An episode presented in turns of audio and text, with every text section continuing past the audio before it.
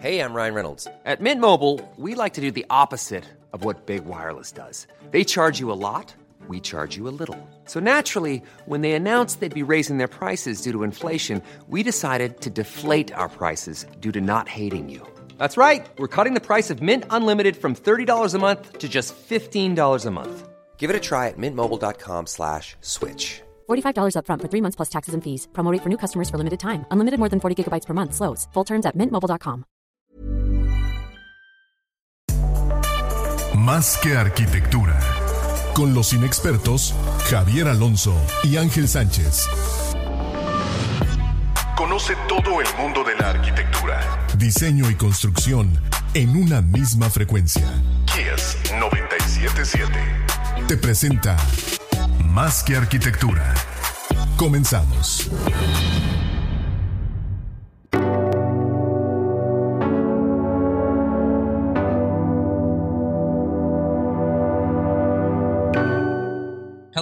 Everyone, welcome to Más Arquitectura, tu espacio intangible. Ya estamos en vivo en Facebook Live, en Instagram. Eh, un servidor, el arquitecto Ángel Sánchez. Antes de comenzar con Laura, quiero agradecer a los patrocinadores que hacen posible este espacio. Ángulo de Mayoreo Cerámico, Alandum, ASO Desarrollo Inmobiliario, Servicios de Ingeniería y Estructuras y a Firenze Pisos y Muros. Uh, today we're going to have our first show in English, uh, thanks to Laura. And she's our special guest, Laura Kirar from Laura Kirar Design. Laura, how are you?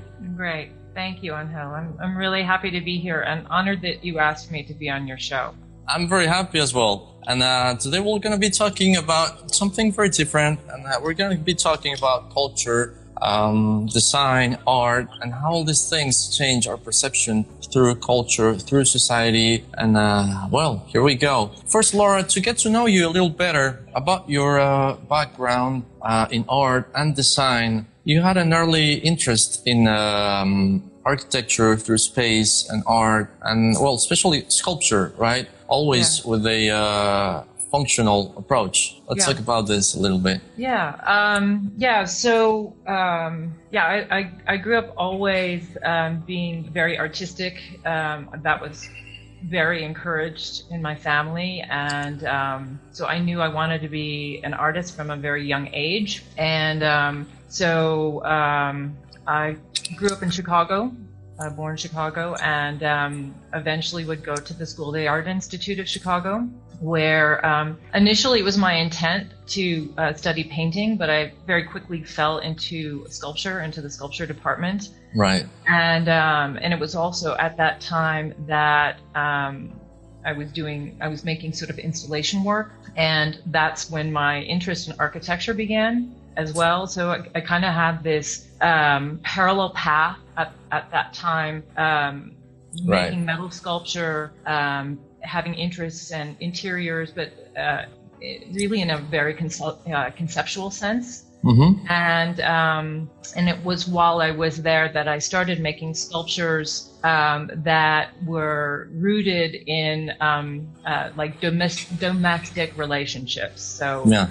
um, what was going on in the family, the role of the of the woman, the role of the man, and yeah, and it just started making um, pieces that were um, purposely human scaled, so Mhm. that so that they were confrontational in a sense uh, of being the same size as as a person, so that you would And being useful, right? yeah, well, yeah, so that you know, so that they would they would be ma- mainly conceptual, but they would illuminate a room, or it Yeah. would be something that you could pull up to your desk and sit on, but it Mhm. wouldn't necessarily Be a chair um, or a. would uh, be a chair, right? Exactly. So yeah, so it was sort of conceptual um, sculpture, but uh, domestically based, and then that started to evolve into something that um, was actually really more functional and and Do you think? Do you think this is kind of a artistic um, statement in which art can always be useful or, or functional depending on the scale it has? I well, yeah. I mean, I I I have over the years thought a lot about you know the difference between art and design because there is a difference, and Yeah. um, I think that art is intentionally there to provoke. Art is there intentionally to to communicate and to make you think and perhaps think differently. And design sometimes um, just sits squarely in an aesthetic standpoint, and um, and that's fine because there's room for that in the world. But okay. I love it when when design provoke. I love it when design makes you think, and and I also believe that good design needs to um, to function well, and um, the best design makes you think, functions, and is aesthetic, and has right. all of those components. So, yeah. how about this provocation you're you're talking about? Um, does it always have to be positive, or can sometimes show um, a very delicate subject that we have as a society? Oh yeah. Yeah, no, I, I think um, when when something is thought provoking, um, yes, it, it, it's not always comfortable, um, and and I think that's okay if that's the intent. If your intent is to is to make a chair that is uncomfortable, then, you, then you should have a very good reason for that. Um, right. Okay. You know, it's it, it's funny. Actually, that question made me think about. Um, I was kind of going back back through some old images, and I did this mm-hmm. share a number of years ago for a company called McGuire, um, okay. which is a hundred plus year old company um, based in San Francisco. That the the chair is called the Guernica, and named after Picasso's um, very, very famous piece. Painting, yeah. Yes, and um, and it's funny because I I love the chair so much. It's it's um, covered in leather fringe, and and it, it is meant to look to have this sort of embodiment of an animal, and it yeah. and it has this almost um, looks kind of exotic uh, somehow. Exotic and yeah, exotic and and you know, and it's it's really opinionated. And I was looking back through and um, uh, happened to be on Facebook, and, and there were all these comments about like people were like, "Oh my god, I love this chair," and people were like, "That is the ugliest chair I've ever seen in my life." And yeah. actually, I find that so incredibly satisfying. Um, because, because aesthetic, aesthetic, it's not um, things being pretty or, or ugly, right? It's it's way beyond that, it, and it connects yes. through emotions. Absolutely, absolutely. And so, like for me to read those comments, it's you know, it's the best chair I've ever seen, and it's the ugliest chair I've ever seen. It, I got what I wanted because what I wanted was provocation. I wanted people to like react, and they did, and yeah. and that for me is success. Correct. Not always yeah. positive, but always something or somehow a reaction in in people, right? Absolutely, absolutely. Okay. Yeah. I mean, you want to create things that move people. Right. So you went through this exploration um, and different scales of objects. Which one, other than the uh, the human scale object, did you find interesting as well? Was it the small scale or the larger larger scale? Yeah, it's interesting. Um, I mean, I, I, think I think the translation of the largest scale for me is is when I do um, an interior or I've had the opportunity to do to build a building. Like to bring a whole um, space or yeah, whole space, you know. Mm-hmm. Um, but an intimate scale for me is as a product designer um, have has been having the ability to design tabletop, design um, flatware and stemware, and and and maybe think about um, pieces designed in millimeters as opposed to centimeters meters or and meters or yeah precision um, it's always very important that scale i mean uh, yeah. you're uh, one millimeter away from mistake right mm-hmm. so Absolutely. it's always like that yeah but but it, but i i had the opportunity to do that um, pretty early on um, so after I left Chicago, I, I worked for a short period of time for Ralph Lauren, and yeah. um, I thought I was gaining a position in the furniture department, but I ended up with a position um, designing tabletop. And um, I actually really think that honed the precision of, of the way that I sculpted things. And, yeah. and that, that eventually helped me later just even doing um, upholstery, you know, because okay. truly the difference of a quarter of an inch or an eighth of an inch um, in in something soft can make a huge difference in the way something feels. Something and I think feels. had I not had that experience, I wouldn't know that. Wouldn't say this kind of a development through your sensibility and in furniture and this kind of small pieces, right? Mm-hmm. Yeah. Uh, but this always like this evolution of professional service of designing and, and decorating spaces has changed a lot, right? Since the, like the 90s and now there's a big contrast. Like uh, you, you, were telling me the other day, it used to be very different. It used to be like a very high uh, high end service back then, and now it's more affordable for everyone. How do you think this has changed through time? Yeah, yeah. So um, when when I started um, when I started as a designer, and, and as I said, I started out as a fine artist and didn't really know I would end up so yeah. solidly in the commercial sphere. But when I started, um, you know, there there weren't many people, I think, it, that had decorators. There weren't many people that thought, "Oh, I need an interior designer to do my my home or my apartment." Um, right. And now I, I, feel like it's part of the common vocabulary of, of people when they, you know, when they buy a new home the next thing they think about is I need to decorate it and and a lot of people seek help to do so and and they can yeah. seek help to do so um, in a in a more let's say democratic sphere where they they can get that service from a, re- a, a retailer as opposed yeah. to you know a, a, seasoned professional like myself. So there are they're kind of all different categories of ways that people um, can have help uh, designing their place. But it just it's just become part of the common terminology and certainly 25 years ago it was not it was not and licensing has come as a very important subject now right as you were talking, yeah. uh, as you were saying the other day, how how does it works now? Yeah, so so that too. Um,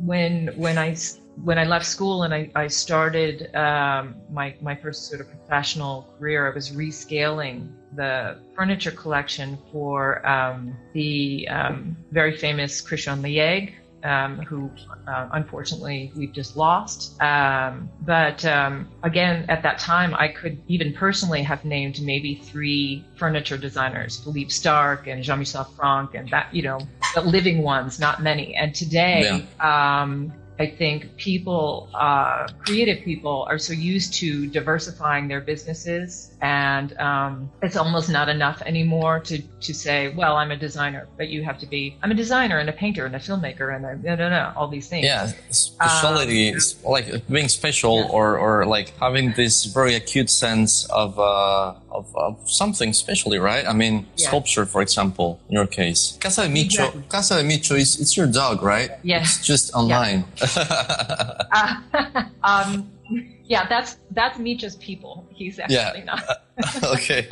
okay. Yeah. Um, yeah. Laura, so, so yeah, yeah, go ahead. No, in in through this process in '99, you started your your own practice. Yeah. What did you feel back then about that? I felt really excited, and I also felt overly confident, like um, any you know young person starting a business. I think you don't yeah. know what you're getting into until you actually get into it. And um, um, so, yeah, I mean, I, I started my practice because I ended up with clients um, in a way I wasn't sort of looking, but that happened quickly. And um, in hindsight, I started my business way too early. Um, yeah. There had a lot more to learn from a lot of people, but um, but since you were confident and, and happy yeah. about it, it all worked out, right? I mean, it did. Yeah, I, le- I learned a lot, and um, it was the graduate school of life and and business, and I learned a best, lot. Best way of learning for sure, right? It is. It is. It's the it's the fastest way of learning.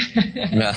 maybe and maybe the most expensive, but yeah. And um, but when I started my practice, um, it was it was interior design we did branding and then and then simultaneously i kind of had a licensing business. Um, and i was really i think that was 1999 and it was a pretty early time for someone to be doing that. And um, it was one of the best business decisions that i ever made. I mean it just it wasn't for me it wasn't a business decision it was a passion because because so it was, kind of a life decision, right? A, not, a, yeah, not just yeah. business. It was like it's yeah. what I knew how to do, you know, and I, and it's also what I felt I could offer my clients that was really different at that time than a lot of other people because I, I had already been a product designer for seven years at that point. Okay, you know.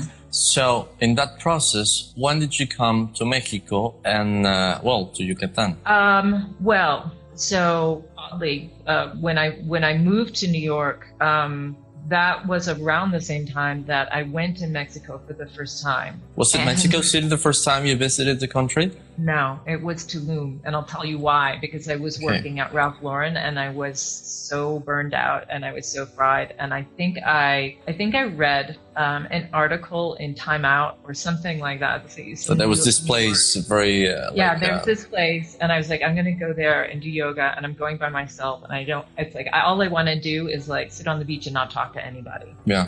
And I and Tulum in the early 90s is, was just, you know, this unbelievable paradise. And um, so I kept going, you know, and I would go again and again. And it, it was, for me, it wasn't really just about the beach or um, the yoga. It was really about the culture. It was like yeah. an awakening for me. And, um, and I really started to learn more about um, the Mayan culture and would travel, travel there more often. And eventually, um, it would lead me to um, to buy property, to buy an ex hacienda, um, and to start to restore. And that's really, really when I feel like I made um, a life commitment to Mexico, and it really and it really started to change my work as okay. well. So. We're going to talk about the hacienda a little bit later, but um, yeah. so it was Tulum, then Yucatan. When was it that you kind of uh, started ex- exploring these uh, other Mexican places like Mexico City, Oaxaca, and mm-hmm. all this culture just started to like uh, go through your work? Yeah, well,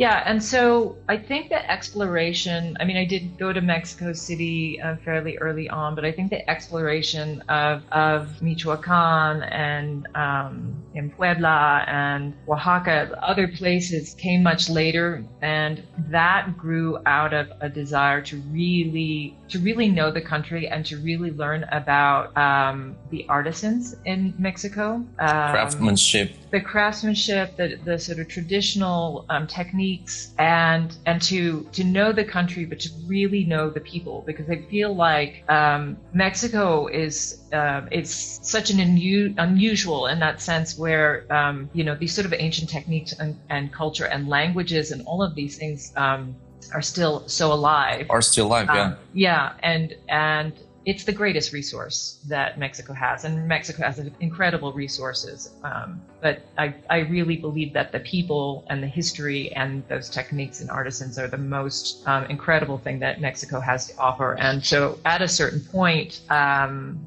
you know, I was ready to do something that really evolved me again as an artist. So I had my craft on 20 years, and I really wanted to do something um, that went beyond just um, creating an aesthetic work for my clients. I wanted to um, work uh, and create almost a, in a sense, a social project where I could work with artisans, create contemporary design, and open up perhaps um, a new marketplace for them, and perhaps. Okay encourage uh, the next generation to continue of, in, of crafts in, in and techniques. tradition. Yeah always exactly. very traditional and, and, always very mexican. And that's um that, that's well kind of funny at the same time, but um, you talk about your work in a uh, in a sense of kind of a abstraction of these concepts to represent them or to show them in a very different but a contemporary way. How does this mm-hmm. works? Um, well, I'm, I'm, i think if I'm understanding the, the question, I mean, I think that, um, you know, for example, um,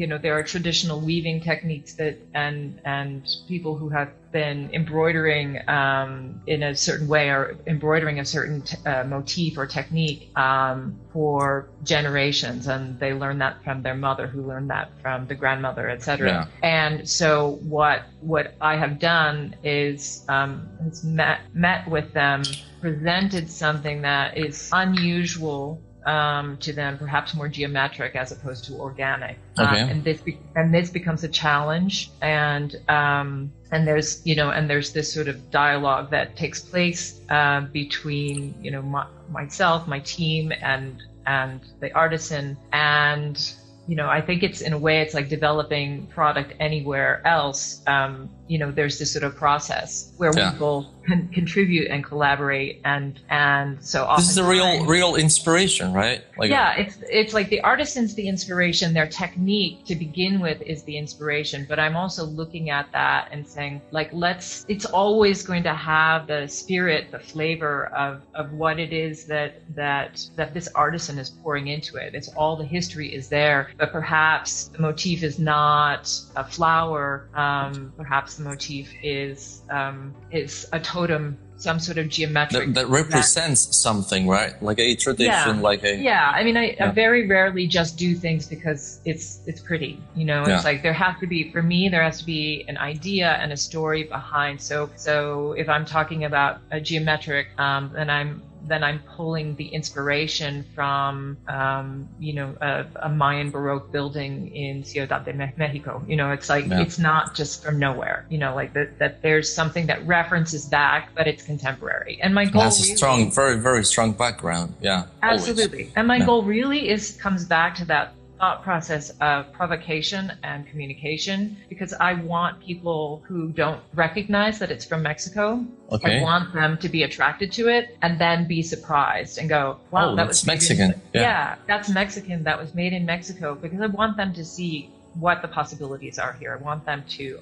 right. understand the ability here. Now, talking about all these Mexican cultures, um, like pre-colonial cultures, Laura, uh, which ones do you think are more alive right now? Well, I mean, I mean, I, I feel like the Mayan culture is very, very alive, and I, right. for me, um, I guess that's an obvious answer because that's it's where I spend kind of half of my time and where where I have my home. And it's a lot there are a lot of um, people that I work with in in the Yucatan Peninsula. Um, but I love the fact that you know still in those in the villages in my own in my own pueblo that um, that the older people speak Maya first, right. and then speak Spanish. That that Maya is is um, is taught in the schools today, which is super important to keep that language alive. And and so you know, it's well, yeah. If you keep language alive, you keep culture alive, right? They they go together. Yes, okay. absolutely. And then and then all of the other things that go along with it is is of course the artisan techniques, but it's the dance, it's the food, it's the. I mean,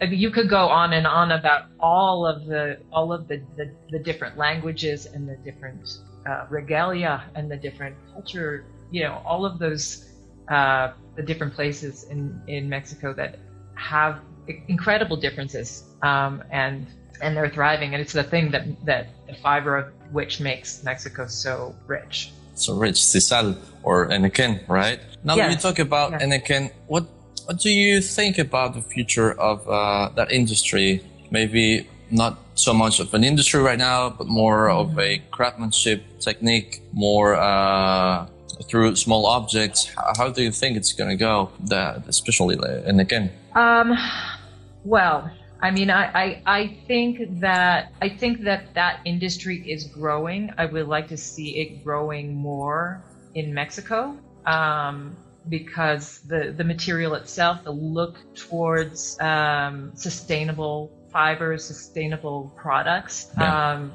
right now is is I hope that it's not just a, a, a trend, um, that it is something that carries us into the future. But you know, henequen is the biggest henequen producers um, are not Mexico right now. It's it's India and Africa, uh, Brazil, um, and now China is even you know getting on board with that. So I would actually like to see henequen production um, in a big way revived here because those other countries, those other otherwise we're, we're going to lose that, and we'll be importing right. fiber yeah. from some other places, right? Because right. it will be cheaper right. in, in a short period of time. Exactly, and I and it's you know this is that fiber is um, it's a it's a Mexican legacy. The only reason those other places have it is because they got plants from Mexico, you know. Yeah. So it, it needs to come back here, and I and I have been hearing and reading things that there um, there is a revival of, of the production of that in um, Jalisco State, okay. um, which makes total sense because of the popularity of tequila. They have maguey, right? Yeah. Yeah, right, exactly. So it's like it's if it's not exactly the henequen plant, but there are the natural fibers. It's still fiber and it's natural, yeah. Absolutely, yeah. So I think I think I would love to see more. I'm talking about that and, and sort of big production, right? And then there's the you know the smaller arti- artisanal production of that sort of thing, and there still are um, a couple henequen processing places in the Yucatan that still make the fiber, and and for me, um, I can still go there and buy the fiber right. and bring it to my weaver and and work with them on dyeing it, and then and then to make the paños. Just to make new things and yeah. To make new things. So we you know we work on a very limited edition and smaller scale, and that was my intent uh, also in creating the things here is to create um, pieces that were not mass produced because we live in an era where anyone can, can produce in, in, a mass scale, right? Yeah, anyone can produce in a mass scale, but but a consumer can almost buy anything they want just by going online. They can, you know, they can they can through e-commerce, any, e-commerce any, in general, and and, and separates you from from the people that makes this this things by hand, right?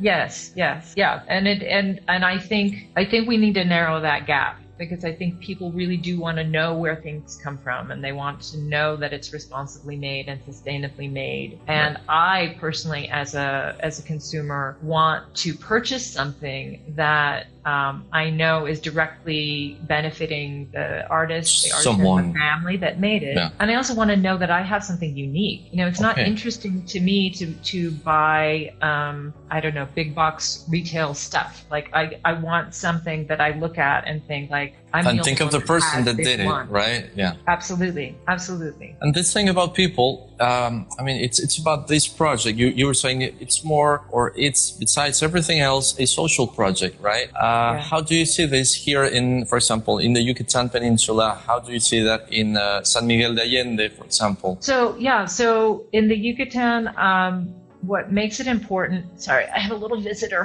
who wanted to. Uh, that's Micho. right? yeah. Hey, Micha. Hi. Um, yeah. So, so how how that helps in the Yucatan. I think I always think a lot about the family structure in the Yucatan again because it's where I live part of the time, and my house is in a small village, and um, and you know, so I, I see the day to day, and I'm I'm you know directly um, I, I, guess I'm directly affected by the lives yeah. of the people around me. So you know, I I know when everybody gets up at five in the morning and they get on a combi and they and they go into the city. Travel like an hour or more to get right, to Merida, to, go, to get to Merida to make money. And so I know that when when we're working with these artisan families, and particularly with women, and they are able to stay in their home and continue to take care of their family, and yet earn a living from home, uh, you know a, a, fair wage, a good wage. Yeah. Um, that that, that a better wage than they would get otherwise in the city, right? Truly, truly, okay. yes, yeah. truly. And so that is, um, you know, it's like you're you're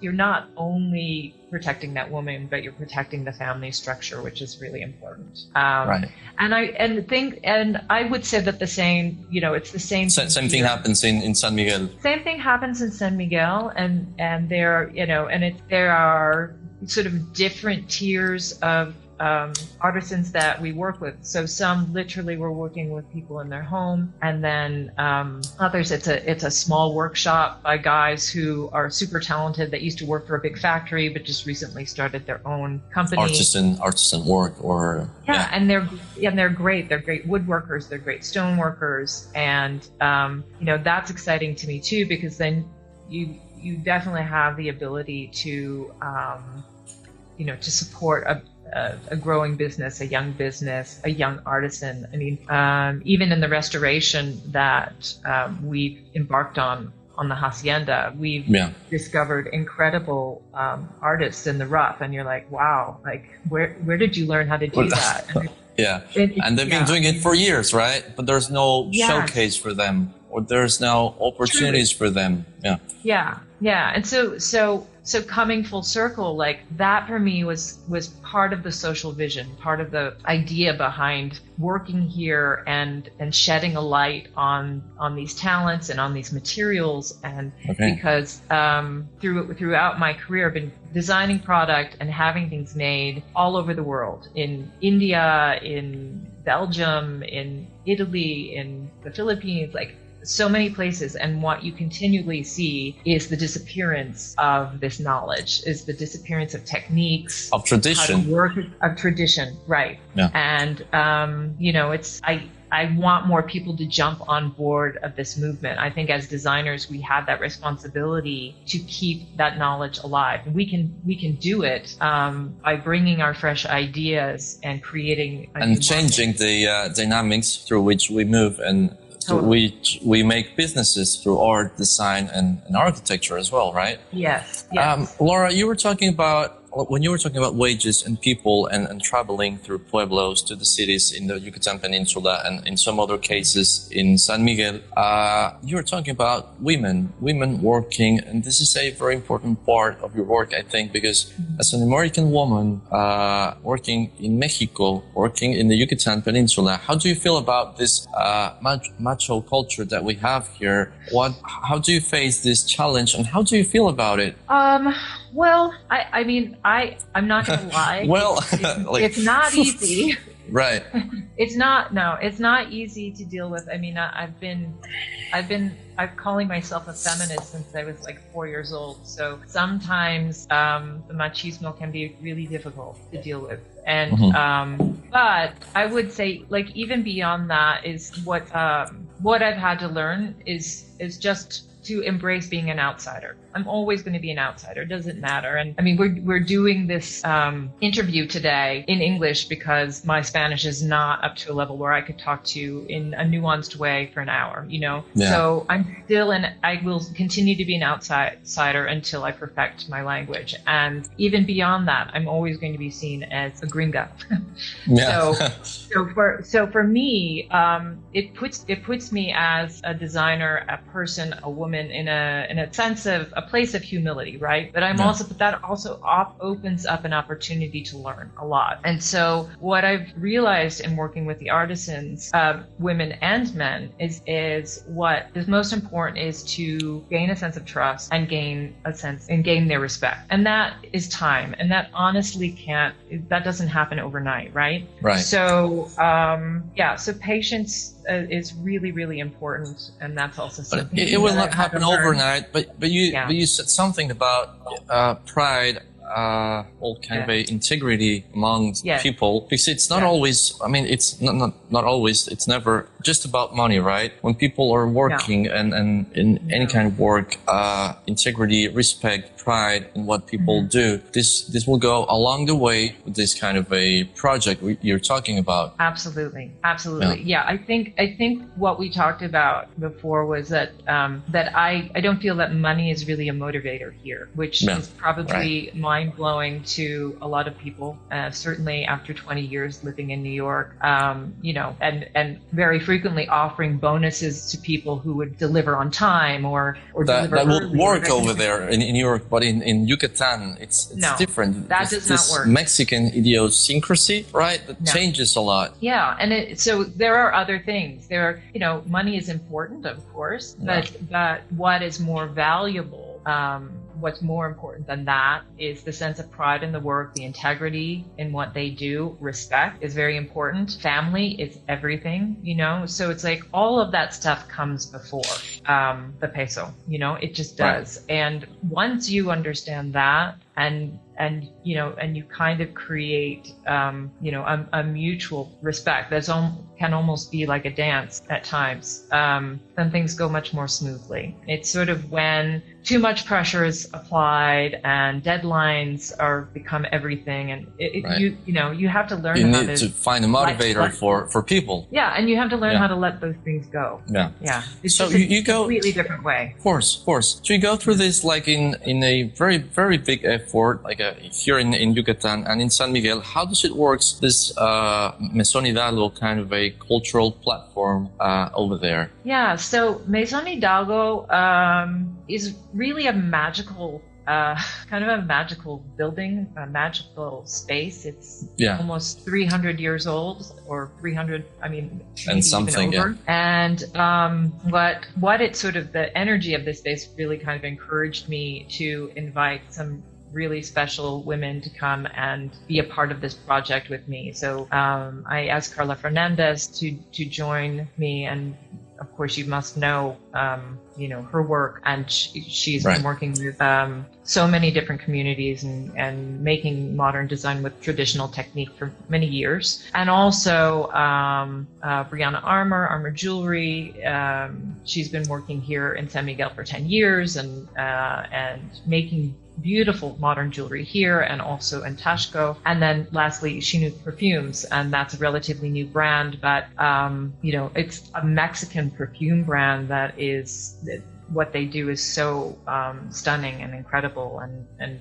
yeah. So it's this collaboration in this um, historical space i think is really different and really important here in right. san miguel. But just the general idea but it's it's of, very di- many disciplines like working together at the same time right? Precisely. Yeah, yeah. precisely. It would not be the same thing as if it was just a place a pretty place just in San Miguel without all the yeah. people working in many different kinds of, uh, well, you were saying perfumes, jewelry, uh, other kinds of craftsmanship. Mm-hmm. Yeah, and it's and yeah, and it, it, does make it a very unique place. I mean, we always say that it's a house like no other, and it really is. I, I can't think of a house like this anywhere in the world, but definitely there's no other house like this in San Miguel. And we have we have three guest rooms that you can stay in as well, and all and everything in the guest room um, may be purchased as well. Yeah. So that makes it very different. Um, so we're and we're constantly. It's kind of a very different experience yeah. that you're able to buy whatever yeah. you like at the place that you're staying, right? Uh, yes, it is. It is, and also to know that if if you stay one time and then you return six months later, that the room will have changed because we rotate product. I design new things and I put new things in the room. So it is a constant evolution. I mean, we do see the three rooms as three different sisters, three different personalities, and like yeah. people, we, we don't we don't stay the same. We evolve, and so it's it's one of them. Yeah, evolves differently. Yeah. Yeah. Do you think we'll have anytime soon something like that here in in Yucatan? Um, you know, I don't I don't have anything planned, but um, I don't know. You know, sometimes I just have these crazy ideas and then things happen. So we'll see.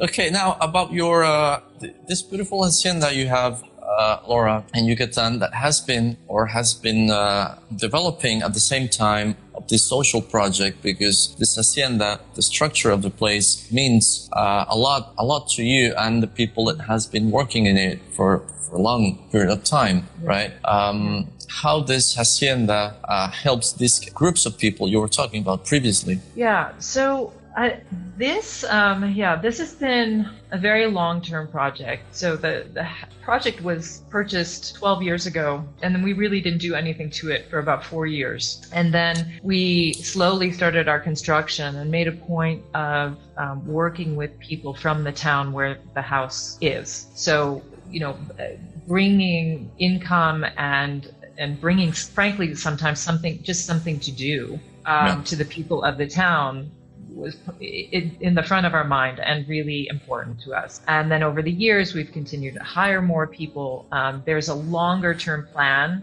with uh, some of the outbuildings. We, we have a Casa de Máquinas as well. Um, mm-hmm. And we have had quite a bit of discussion about um, what to do with it. Pop up gallery, pop up restaurant, those kinds of things. And also um, in terms of the land that we have in harvesting the land, um, fruit trees, maybe fiber because we're working in that fiber um, industry um, or business. Industry or business but it's like yeah we we've really we've tried to make a point of um, of really involving the town and, and what we're doing. And also um, just just just living just just enjoying the place right? I mean enjoying the process of whatever you do. Of course of course of course we do. Um, but yeah but we're all, we also acknowledge that it, it's a big project and it's also a lot of space um, for just two people and 13 dogs. So right you know, um, Thir- 13 dogs? Yes we have 13 dogs. Wow okay.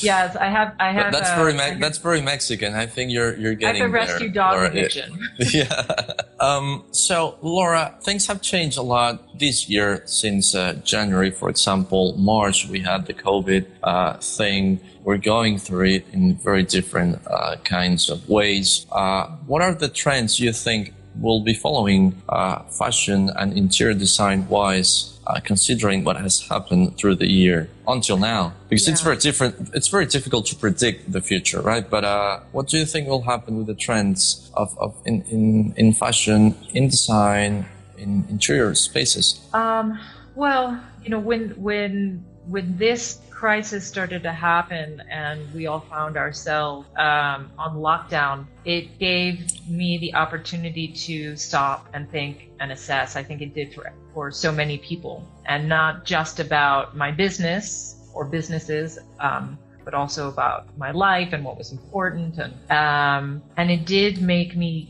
uh, reference back to the other the other things, the other challenges that I had been through in my lifetime, in my in, yeah. in the span of time of my business. And um, I mean, just coincidentally, we are we're having our conversation today on September 11th, and so of course we all remember that day right. and how that changed everything for us. Um, and at that time, um, the effect on my business um, was was drastic and catastrophic. right. Catastrophic, and we didn't know whether we would close. And you know, my besides the trauma, I was really thinking about my employees and how do I keep them busy? How do I, you know, because I feel responsible for them. So yeah. with COVID, you know, I, I felt like in a, a, similar frame of mind, but also with a reference point of um, we got through that. We got through that time in the past. We got through yet again another financial crisis in 2008, and I feel like somehow we're going to figure this out as well. Um, and and so my you know my advice to myself really was to remain open, calm, and flexible. Um, work with what I have to work with what I have around me to try to make intelligent decisions. Um, I think what that's doing for us is really focusing on our residential work because people are very inward, inwardly focused right now and they're very yeah. um, you know they they want safety and they want comfort and they want confidence and they're also in their surroundings which they're paying a lot more attention to they are very high value characteristics right now to have in any service yes. right yes yes okay. yeah so so for me to have an interior architecture practice um, that has mainly focused on residential um, you know that's been good for me and i'm taking care of my clients to also have um, um, now a retail and a hospitality uh, business, um, yeah. that's a little bit in a way more challenging. And um, but we're I think I think that we're positioned well um, because we offer something that is very um, unique. and unique, um, but also we can take care of people in a way that maybe is different than um, staying in a location with 100 rooms. Do you know what right. I mean? So, right. and I think that level of confidence and comfort um, are what people are looking for because it's not just about wearing a mask and going through the protocols, which of course we do. You know, yeah. we're we're we have to do it. Yeah, we we have to do it. We have to do it, and our, all of my businesses do it. So we are compliant. But it's psychological. The psychological aspect of this and taking care of people in a in a very sensitive way being motivational towards everyone, right? Right. Customer service um, becomes so incredibly important right now, and and to gain people's trust that they are going to be safe with you, they're going to be comfortable with you, and their needs are going to, going to be taken care of. I think that is everything. Right so now. the focus will be will be people not like objects, not like not specifically trends, but people, right? That will so. get us through yeah. this thing. Yeah. Well, and, and and focusing on people is always a good idea because yeah. um, I think when you focus on the object, you're missing the point. It's you know, it's you. Uh, I mean, it's again back to that that communication and that provocation. It's like it is about that interaction. So so if you understand someone and you understand what they want, then you can create something for them. If you don't understand people, what can you know? How can you communicate? You yeah, there will be now like identification, like mirroring from what we do of what people yeah. use uh, in in the spaces that we create, right? Exactly, exactly. Okay. And I think that I think it's going to make not just product design smarter and fashion design smarter, um, but but certainly it, it's radically affecting architecture as well. Right. Okay. Well, Laura, we're about to uh, run out of time. Please, uh, what do you enjoy the most about your work besides uh, being with Mitchell everywhere? And uh, and of course the people, but uh, besides that, um, you know, I would I would say that probably what I enjoy the most about it is um, it's the variety in it. I don't think that I have two days in a week that are exactly the same. And um, I'm super inspired by the people I work with and the challenges that they give me, and yeah. um, and and absolutely um, inspired by my clients as well because they're the ones that you know kind of set up the context push, of push you of, and yeah yeah they push me and they and they set up they're they're essentially the canvas that I'm painting on so yeah. Amazing. I, I like it. I like it. What's next for uh, Laura Kirar uh, as a design firm uh, Laura? And uh, where are you going? So um, well I think I think we're I think we're doing more of the same of what we've been doing, um, but I'm really excited about projects that we're embarking on um, in the U.S. Uh, next year. Really exciting uh, commercial work and residential work. Um, a great project happening in Dallas that I hope I'll be able to show you and talk about uh, next year. Great, and, of course, yeah. Um, yeah, and then yeah, the continued restoration of the hacienda. Once once we get to a certain point, there'll be so much to talk about, so much imagery, and it really is um, a truly special place. And I and I definitely feel very very lucky to have been. Um, made the guardian of this piece of Mexican history. So um, I, we'll and talk just more enjoy about that enjoy the sure. process, right? Enjoy the process through all these I things. Am. Yeah, I am. Yeah, definitely. Wow, thanks a lot, Laura. Anything else it's you have to pleasure. say? Uh, we run out of time. Any uh, final idea to round up all these things? No, not really. But I, I, can't wait to have you back to the hacienda and have a rematch on the petanque court. I'll be happy to be there. I'll be very, very happy to be there, Laura. And I hope to all see right. you soon. Uh, thanks a lot for your time. Thanks a lot, everyone to uh, well they all love you. Laura they will all sending you kisses hugs and, and everything through the whole that. conversation. Uh, because you're a great person you're a great um, you, your, your work is amazing. Thanks for your time again and uh, we'll see each other very very soon. All right. I appreciate it. Thanks to everyone. Bye bye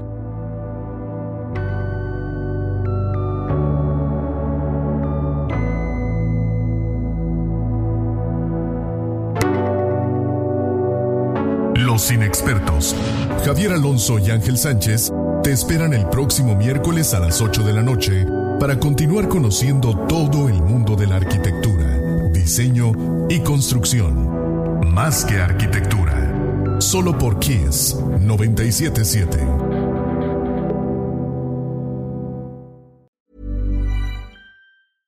How would you like to look 5 years younger? In a clinical study, people that had volume added with Juvederm Voluma XC in the cheeks perceived themselves as looking five years younger at six months after treatment. Look younger, feel like you. Add volume for lift and contour in the cheeks with Juvederm Voluma XC. Reverse signs of aging by adding volume to smooth laugh lines with Juvederm Vollure XC. For important safety information and to find a licensed specialist, visit juvederm.com. That's J U V E D E R M.com. Not for people with severe allergic reactions, allergies to lidocaine, or the proteins used in Juvederm. Common side effects include injection site redness, swelling, pain, tenderness, firmness, lumps, bumps, bruising, discoloration, or itching. There's a risk of unintentional injection into a blood vessel, which can cause vision abnormalities, blindness, stroke, temporary scabs, or scarring. Talk to a licensed specialist to find out if it's right for you.